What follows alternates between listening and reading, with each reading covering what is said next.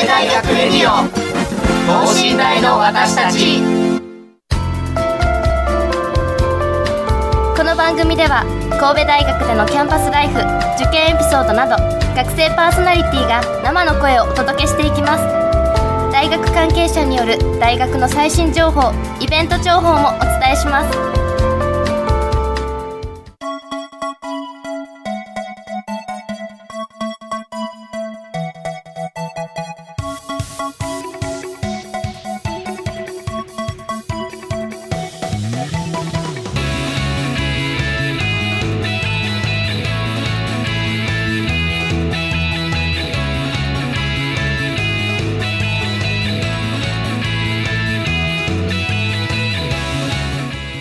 皆さん明けましておめでとうございます。海洋政策科学部3回生の佐伯美希子です。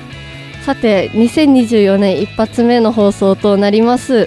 と2024年明けてから今年いろいろと大変なことがすでに起こっていて私も心を痛めているんですけれどもまだ今年始まって十数日ですから残り350日ほど皆さんが私も含めてとても良い1年にできることを願っております。さて今日1月12日は大学入学共通テストの前日となります。おそらくリスナーさんの中にはもうすでにテストをもしくはセンター試験を経験されて大学入学された方もいらっしゃればこれから共通テストを受験されるというまさに受験生の方もいらっしゃるかもしれません。というわけで本日テーマは共通テスト直前先輩が送る受験生へのメッセージ。ゲストとして普段パーソナリティとして活躍している伊藤真理さんがお越しくださいました。それではこの後登場です。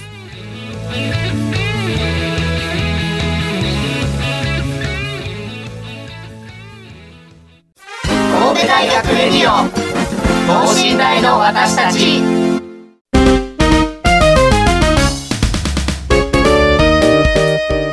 はい。今日のテーマ共通テスト直前先輩が送る受験生へのメッセージ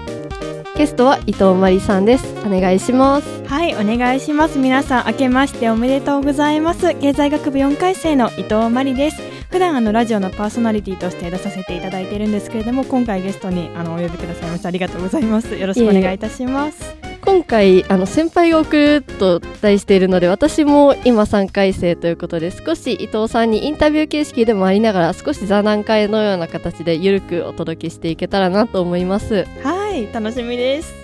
あのおそらく皆さんお気づきでしょうがこのラジオ普段収録でお送りしておりましてですがあの本日、まあ、もちろん収録ではあるんですけれども1月12日当日に収録を行っております、はい、ちょっとですね今日大学普段授業をやってるんですけれどもお休みになっておりましてそうですね。かなりキャンパス内静かでしたよね本当に静かでしたね。なんか私も3限がなくなって、あの多分3限以降が全部なくなってるんじゃないかなと思うんですけど。あ私は1限でしたけど休みになってますあ、そうなんですね。はいなんかこん先ほど後輩にあったのであの授業あるのかなと思いつつ、まあ、全部休校の可能性が高いということなんですね。そうですね。これちょっと学部とかキャンパスによっても違うかもしれないんですけれども はいはい。ちょっとやっぱり普段のキャンパスとは違う空気というか。そうですね。静まり返ってるような感じですね。はい。ちょっと緊張感ですかね。大学も緊張してます。さてそんな伊藤さんですけれども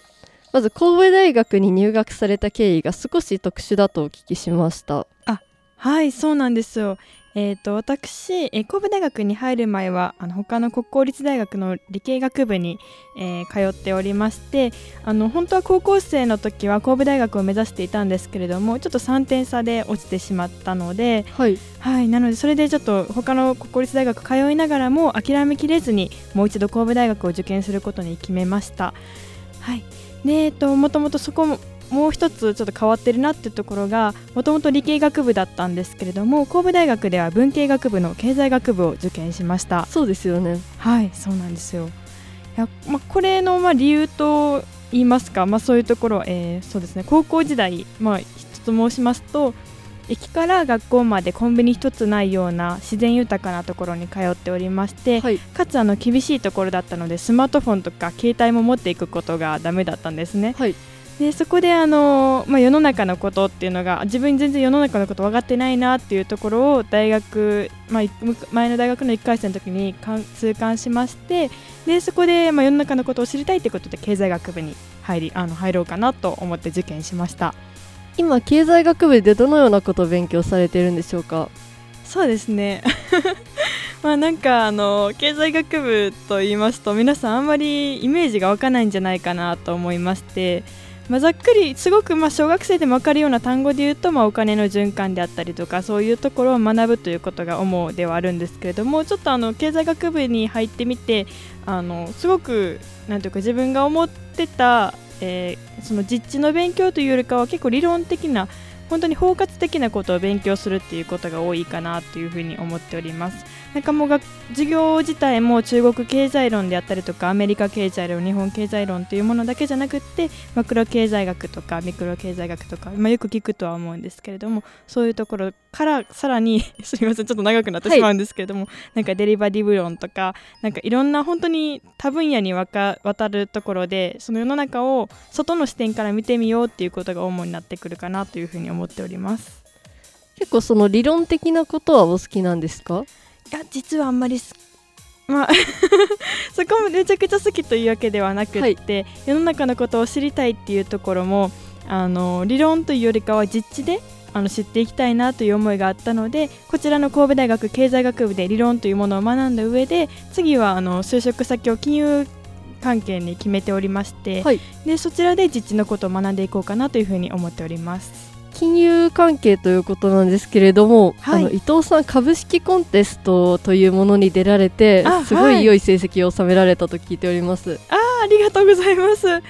い、あの昨年の10月末から12月の初旬まで約1か月半ぐらいですかね。そこら辺で、えーしゅえー仮想の資金300万円を用いて株の売買をして収益率を競うコンテストで優勝することができました。おめでとうございます。ありがとうございます。いやあのー、あんまりイメージがつかないんですけれどもその株式コンテストってどのような知識とかが必要になるんですか、はいはいそうですね、まあ、基本的にはもうそれこそ実地、まあ、実地と言いつつこのコンテストのルール内でのことなんでルールの仕組みあコンテストの仕組みを分かっているっていうこととあとはその日頃のまあ財務諸表の見方が少し入ったりであったりとかでもやっぱり短期売買になってくるので毎日のまあニュースというか適時開示というものを見てでそこでどの投資先に投資するかっていうのを決めていました。それって大学入学されてからの経済学部やもしくは自主的にやった勉強を何か生かされてたりとかするんですか？はいそうですね。こちらは経済学部というよりかは神戸大学の経営学部の授業で学んだことを活かせたかなというふうに思っております。あとはあの実地の勉強と他大学の投資サークルに所属している時に学んだことを活かしてはい今回頑張りました。かなり積極的に活動されていますねありがとうございます。でも私も思うんですけれどもその理系から文系に、うんうんうん、いわゆる分転されたということで、うんうん、はい。私もやっぱり神戸大学総合大学ならではの強みってあると思うんですね。そうですよね。本当に、はい、あの理系から分転してもあのその神戸大学の他の理系学部の授業も受けれるっていうところがすごいなと思いまして佐伯さんなんか他受けてたりしますか？私は、えーと、2回生の時ですかね。あもしかしたら1回生かもしれないんですけれどもあの、神戸グローバルチャレンジプロジェクトというプログラムですかね、はい、あの神戸 GCP と呼ばれるものに参加していて、そこであのインドの学生さんに日本語を教えるというプログラムに参加していました。そうなんですね。じゃあもともと海事科学部ですもんね。そうですね。あの今海洋政策科学部という名前にはなってはいるんですけれども、はい、と神戸 GCP というのは神戸大学国際人間科学部という国際系の学部があるからこそのものでして、うんうん、だからこそこんな経験ができたのかなと思っていて、ただ日本語を教えるというのだけではなくてその日本語を教えるためにやっぱり英語でニュアンスを伝えたりとかそもそものコミュニケーション能力が必要だったり、はい、あとは日本語にしてもその日本語を優しく噛み砕くっていう自分の中でも理解能力を試される場だったので、はい、こういったことをさせていただけるのってやっぱり総合大学強いなと思ってます。本当ですね、まあ、そういう環境もあったんですあったんだと思うんですけどその佐伯さんがちゃんと今噛み砕いてとかいうのをしっかりと考えてあの取り組んだのがすごいなというふうに思いました。ありがとうございます。そしてですねあの進路変更された時に何か不安とか逆に踏み切ることになったきっかけっていうのはありますか？はいそうですね。踏み切ることになったきっかけはその諦めたくない、まあ、きっかけというか思いはあの諦めたくないなという気持ちだったんですけれども、まあ、不安そうですね。進路変更に対する不安に関しては、まあ、少しはありましたけれども両親であったりとか家族がすごく支えてくれたのでそこに関してはあのすごく緩和されてたかなというふうに思います。何か生活スケジュールだったり勉強のプランの立て方っていうのは高校から大学なのかもしくは大学で違う学部、違う大学に入ってからなのかどういうふうに変わりました？そうですね。なんか高校の時はとりあえずがむしゃらにやろうやろうみたいな感じであんまりプラン考えてなかったんですけど、まあ、その高校の時の失敗をしたこととかを生かして大学、まあ、もう一度受け直した時はそのなんていうか自分自分のそのなんていうか勉強への取り組み方がずっと長時間同じことをやっていたら途中でなんか飽きてしまうことがあるので、1時間を4分割にしてでそこで科目を変えてもうやっていくっていうことをずっと延々と繰り返していったっていうのがだいぶ変わった点かなと思いましてやっぱりなんかその今までの失敗から生かすことを次に実行するっていうことが大事なんだなと思いました。ということは最初に他の大学に入られた1年間は無駄ではなかったと。はい全然無駄ではなかったですね。はい。いやそういうふうに言い切れるのすごいなと思います。あありがとうございやっぱますり今ちゃんとそれが身についているというかちゃんと形にできているからこそ言えるんじゃないかなって思ってます。ありがとうございます。そしてあの先ほど株のサークルですかね。はい。に所属されているというか顔を出しているという話だったんですけれども他に部活サークルされてるんですよね。はい、えー、と主には3回生までとなってしまったんですけれども、えー放送委員会であったりとか神戸大学あの合気道部であったりとかまあ4回生になってからも続けさせていただいているのはこちらの学生広報チームとなっております。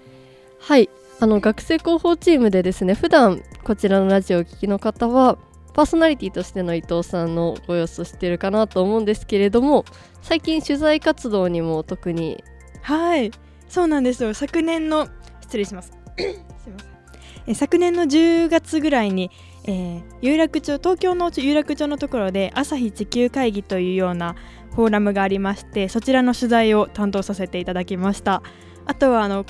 えー昨年の4月にリニューアルオープンした自然科学系図書館のその取材にもはい取材もさせていただきました。そちらの記事ってもう公開されているんですかね？あはいされております。でかつあのもうツイッターに上げてくださっておりまして。はい。もしよければあのご拝読いただけたらなと思います。ぜひ神戸大学学生広報チームで検索いただけたらと思います。いはい。や本当にいろいろ頑張っておられるということであの他にもさらに興味が高じて資格まで取られてるという噂をお聞きしたんですが そうですね。なんかいろんなところにちょっと興味関心があるものであのまあいくつか取ったうちの、ま、数個を挙げるとしたら、えー簿記2級であったりとか、えー宅地見物取引士の法学部の知識を生かすようなところではあるんですけれどもそういうような資格であったりとか、まあ、ちょっとあとはなんか京都観光が好きなので、はい。なんか京都観光検定みたいなのとかあはい。受けたりとか、ちょっとアロマ系の検定受けたりとかそういう趣味趣味にもならないんですけれどもそういうちょっと気になったところをちょくちょく受けていってます。いや興味広げていくことは本当に大事だと思います。はい楽しいですね。楽しいですね。はい。はい。思ったんですけれどもあの、はいはいはい経済学部におられて経営学部の授業も取ってそして法学関係の資格も取られていると。はい。あの文系で学部をまたぐってどういう感覚なんでしょうか？そうですね。なんかまたぐという感覚がこの神戸大学ではあんまりなくって、はい。やっぱりその総合大学からのと強みといいますかあんまりなんかハードルがその次他の分野に行くハードルっていうのが低いなっていうふうに思いますね。それは授業を受けられていたりとか他の学部の図書館に行かれていたりとかですか？やっぱりそれが結構主にあると思います。そういう実行面でいろんなハードルの低さがあるから精神面でもちょっとハードル低く取り組めるかなっていうふうに思います。そうですね。ちょっと冗談にはなるんですけど神戸大学で学部またぐのって結構脚力だけですよね。山なので。確かに。本当そうですよね。えめちゃくちゃ今うまく言いました、ありがとうございます。いや本当にそれすごいなって思ってますえ佐伯さんはなんか資格とか取ったりしてるんですか？私はあの今学部の専門であの船乗りを目指していていわゆる航海士会議士の中の航海士という仕事になるんですけれども、はいあの今はもちろんあの乗船履歴という実際に船に乗った履歴が数年間ないと資格は取れなくなってるんですけれどもまず筆記試験は在学中にも取れるのでその勉強をして頑張っていたりします、はい、おすごいですね。ちゃんと学部のこともやりつつなんか違う分野のこともというふうに以前お聞きした気がするんですけれども。そうですね。私が今本当に興味で気象法師とかも目指していて、はいというのがあの学部の授業で気象系のことも学んだりしていて、はい。まあ、直接今は必要ないっていうかいろんな会社さんが船に提供してくださっているので自分で解析とかは本来は必要ないんですけれども、はい、それでもやっぱり自然現象で船がどう動くかとかやっぱりちょっとずつ学部の授業とも結びついていって、はい、実際に私が船に乗った経験からも、何かこれを自分で理解できてたら面白いだろうなっていうまさに興味ですね。あじゃあ本当に授業からあの得たちょっと生じた目というのをどんどん伸ばしていってるような感じなんですね。そうですね。それとあと総合大学というのにもかけて言うと今でもあの英語の勉強には積極的に取り組むようにしています、はい、素晴らしいです。私そそっちの分野ちょっとまだまだで。やっぱり船の上でも今英語使うことを求められてるんですけれども。そうなんですか？そうですね。あの自分たちが働くことになる例えば外交っていうあの海外航路の船を動かす時には基本的に日本人だけではないんですよね船員の方って。なので基本のやり取りが英語だったり、はい、他に周りを走っている船も日本語話せる人だけではないのでそうですよね通信をしたりする際には絶対に英語だという。へえあじゃあもう本当に必須の能力になっているんですね。ですがまあそれのベースになったのはやっぱり学部1回生とかでこういう国際系のプログラムに参加させていただいたことだったりとか他の学部の人と英語関連の授業をしたりっていうのもあったかなと思います、うん、あちゃんとこちらで神戸大学でベースも作られつつっていうような。そうですね。一応私たちも深江キャンパスという別のキャンパスにはいるんですけれどもやはりこちらの本部というか鶴かぶと六甲台の方にはお世話になっているので。ありがとうございます。いろんなことに佐伯さんも精力的に取り組まれているということで、はい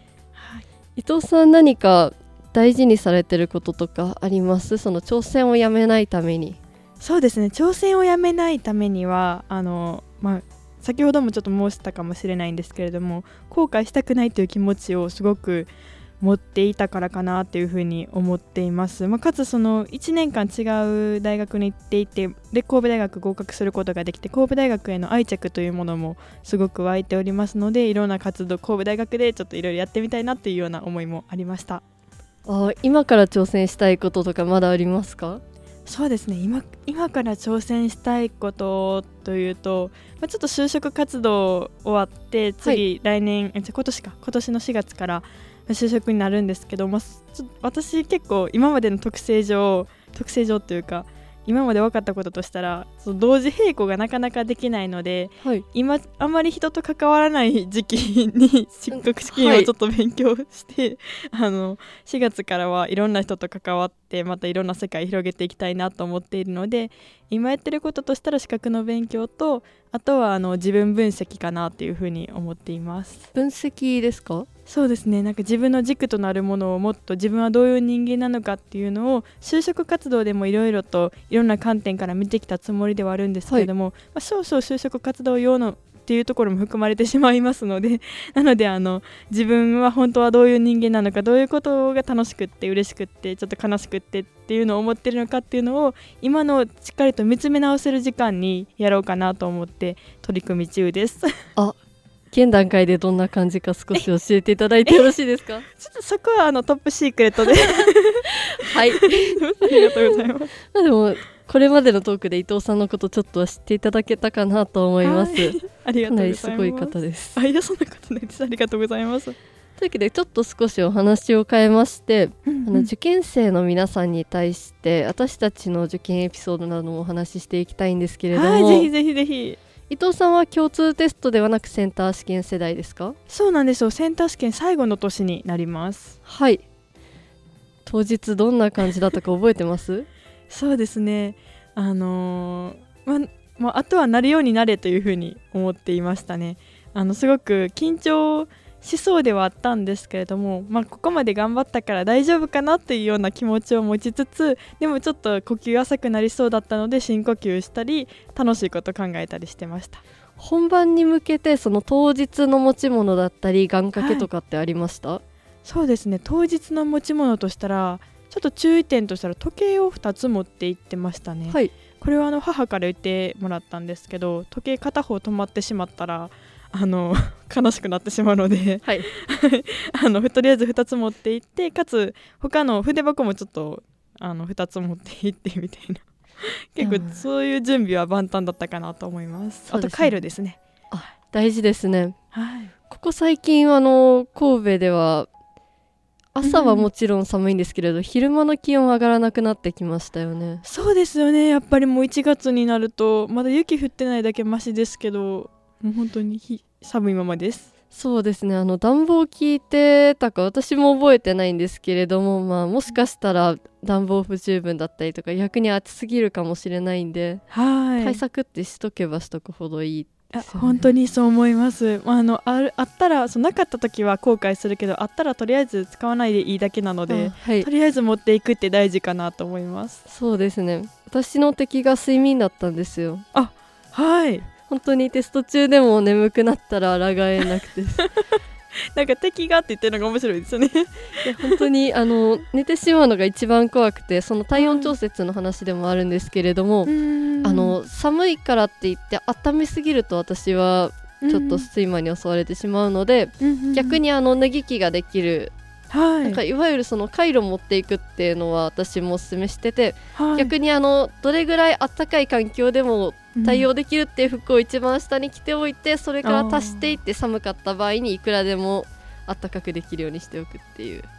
はいなるほど。ちゃんと着こなしのまあ達人ですね今。ね今のお話聞いてたら。どういうことでしょうすごいあの体温調節する際に洋服関係気をつけま気をつけましょうというような感じですね。そうですね。ばなんか以前あのお聞きしたのがごはい。飯の食べる時間も少しみたいなそうです。て私は特に昼過ぎとか眠くなってしまって朝も眠い時があるんですけれどもやっぱりそれご飯を食べ過ぎたりとかもしくは食べる内容によってうんうん。結構眠気が来てしまうと思っていて。はなので私が当日共通テストに持ち込んだのはみかんとヨーグルトとゼリーですかね、いあそのタンパク質を取らないけれどもあちゃんと胃は満たしてはい。なるほど。ちゃんでとあの溶けるぐらいにはしておくけど眠くないみたいなそうですね。あちょっと私のあの個別塾の生徒も眠くなる派だったのですごく参考になりました。そうですね。眠気覚ましのものとかをな今年受けられる方はもう対策しようがないかもしれないんですけれどももし模試とかをまだ控えている 2, か、うん2年生以下の人とか、まあまだ2時ありますしね。そうですね。はい。だったら例えばこれを食べたら眠気を飛ばせるとかいうのをうん常備しておけば、その科目前とかに対策ができるかもしれないですよね。はい確かに。いろいろ試してみてください。何か伊藤さんそういうものってありました？そうですね。ご飯系ですか？はい。何か眠気覚ましとかもしくはあの願掛けとしていつもそばに置いておいたものってあります？あ願掛けとしてあのーそうですね持っていたものは、まあ、お守りはもちろんのことなんですけど、結構写真とか見てて和むものが多いので、はい。あのすごく好きな写真とかはちょっとポケットにポケットというかノートで挟んでいたりしました。私思い出したんですけれども、はいはいはいはい、高校の世界史の先生がとてもあの世界史が好きすぎてうん、生徒にあのサモトラケのニケってわかります？すみませんチリ洗濯のもので。あのスニーカーとかのナイキっていうあ全然関係なかったブランドがあるんですけれどもそれのモデルにもなっている はい。片方だけ翼のある女神がいるんですけれどもその像の写真を私たちにプレゼントしてくれました。あの勝利の女神なので。あそうなんですね。はい。じゃあ本当にもう込められてますね世界史の先生からの思いが。それを写真で私も思い出しました。すごく素敵なお話やなと今聞いてて思いました。こうそう考えると前に感じますよね。うん本当に私もすごく思い出しながら喋っているので、まあ、あっという間の4年間だったなと思いつつ今から頑張る受ける人たちもう本当に心から応援してますともう思ってます。そうですよね。大学生になったら大学生活濃いなって思いますけど高校生のうちもその受験にかけた時間ってかなり濃厚でしたよね。ですよね。割合だいぶ高いですよね。部活とかやってたとしても、本当にいや不思議です。早いです。いやまあ3回生4回生だからかもしれないんですけれども、うんまあ結構今では思い出として語れる部分もあるかなと思います。そうですね本当に。何か総合してメッセージとかってありますか？そうですね総合して、まあ、メッセージあります。はい。すいどうぞ。ません。今ちょっと頭でまとめてました。はい。えー、とそうです。ねもう今まで本当にもう1年間ないし2年間3年間、まあ、あの本当に頑張ってきたと思います。もう今今までもうちょっと頑張ってきた自分をまず褒めてあげてほしいなっていうのがはい。もう本当に心から思っていることです。でかつそのもしあの当日ミスをしてしまったとかあのすごい後悔することがあったと思ってもあの本当に私がちょっと好きな言葉、まあ、単漢字1文字なんですけれども道,、はい。道ってあるじゃないですか。あれって本当に寄り道脇道回り道。もうそれも全部すべて道っていうような言葉がありましてその言葉とても好きなんですけれども本当にあの今まで頑張ってきた自分を褒めてでかつこれからもし何かあったとしてもあとはもうそれはご縁だというふうにもうそれだけを思ってもう受験してもらえたらいいんじゃないかなというふうに思います。もう当日明日明後日頑張ってくださいはい素敵なメッセージありがとうございます。本日のゲストは4年生伊藤真理さんでした。ありがとうございます。はいありがとうございました。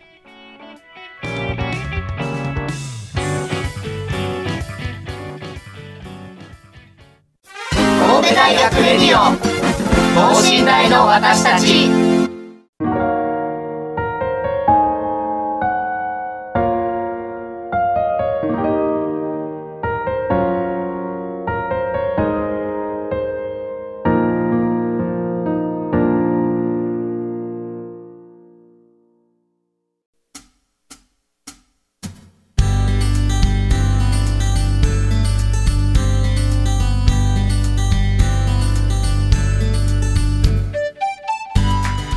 本日共通テスト直前ということであの先輩方私と伊藤さんから受験生にメッセージだったり私たちの大学で私たちが大学に入ってからどう過ごしてきたかという話も少しお送りしました。先ほど伊藤さんから道という言葉があったんですけれども私も同じように思っていて例えば高校生だったり大学生に入ってからもなんですけれども悩んだこととかもしできなかったことがあっても実際それっていつか自分だったり他の人にためになって活かせることがあると思うのでなんかその時に自分がどう思ってたかっていうのは大切にしていけたらなと思います。私も今こうやって話せているのはその当時にちゃんと自分でこう進路を進みたいっていうのをちゃんと考えたから今言えていたりとかすると思うので皆さんも今大変かもしれないですけれどもちゃんとその時にどういうふうに悩んだかとか自分がどうしたいっていう気持ちはこれからも大切に持ってください。そしてあの私からのアドバイスとしてはあの直前までにあのちゃんと自信をつけておくこと少しできないかもなっていう気持ちが少しでもあってしまったらやっぱり迷いにつながったりとかその後不安で引っ張られてしまって他の教科も失敗してしまうっていうことがありがちなのでしっかり自分はできたっていう気持ちでぜひ臨んでいただきたいかなと思います。さて改めて伊藤さん本日の収録いかがでした？はいあのすごく、ま、今までの自分も振り返りつつ、ま、共通テストまで遡ったわけなんですけれども本当にあの先ほど佐伯さんが言っていたおっしゃってたみたいにもうあの今まで自分が経験してきたことっていうのは自分だけじゃなくて他の人にも役に立ったりしますので、まあ、そういうこともいろいろ含めて自分自身を持って頑張ってほしいなと思います。はい。そうですね。この時期それこそ私も就職活動を控えているんですけれども4回生も卒業を控えていることで はい。本当にいろんな人にとって転機となる3ヶ月、そうですねなるかもしれいないんですけれども、はまあ、私も含めてお互いに皆さん頑張っていきましょう、いはい頑張りましょう。ありがとうございます。さて本日はよ共通テスト直前先輩が送る受験生へのメッセージと題して4回生の伊藤真理さんをゲストにパーソナリティは佐伯美希子でお送りしました。それではまた次回。さようなら。さようなら。